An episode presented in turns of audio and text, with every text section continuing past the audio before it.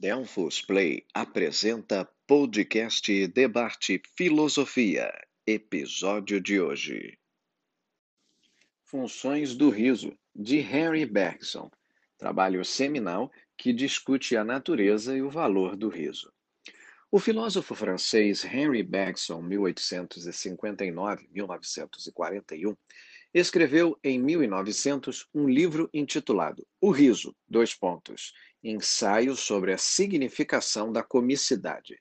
A obra é dividida em três capítulos: a comicidade em geral, a comicidade em situações e em palavras e a comicidade de caráter. No conjunto da obra, Bergson discute os aspectos da vida humana que dão ao riso os seus cenários e funções sociais. Uma das principais características da abordagem bergsoniana do riso é o exame do mecânico na vida humana. A premissa fundamental da discussão é o fato de os seres humanos terem adotado um modo de vida fundamentalmente rotineiro, previsível e mecânico, que contrasta com o seu elan vital, a energia da vida, em seu sentido fundamental.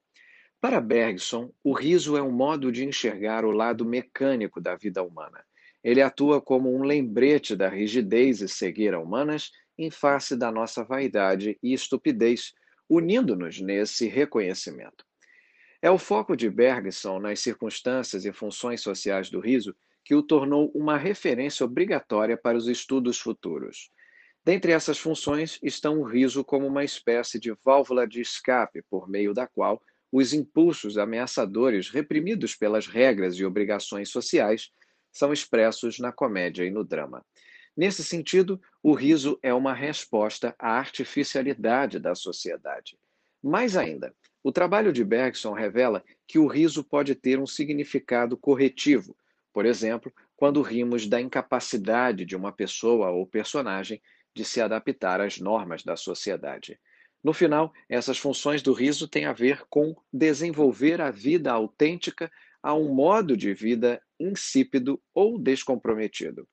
Nas palavras do próprio Bergson, o espírito cômico tem uma lógica própria, mesmo nas situações mais ilógicas.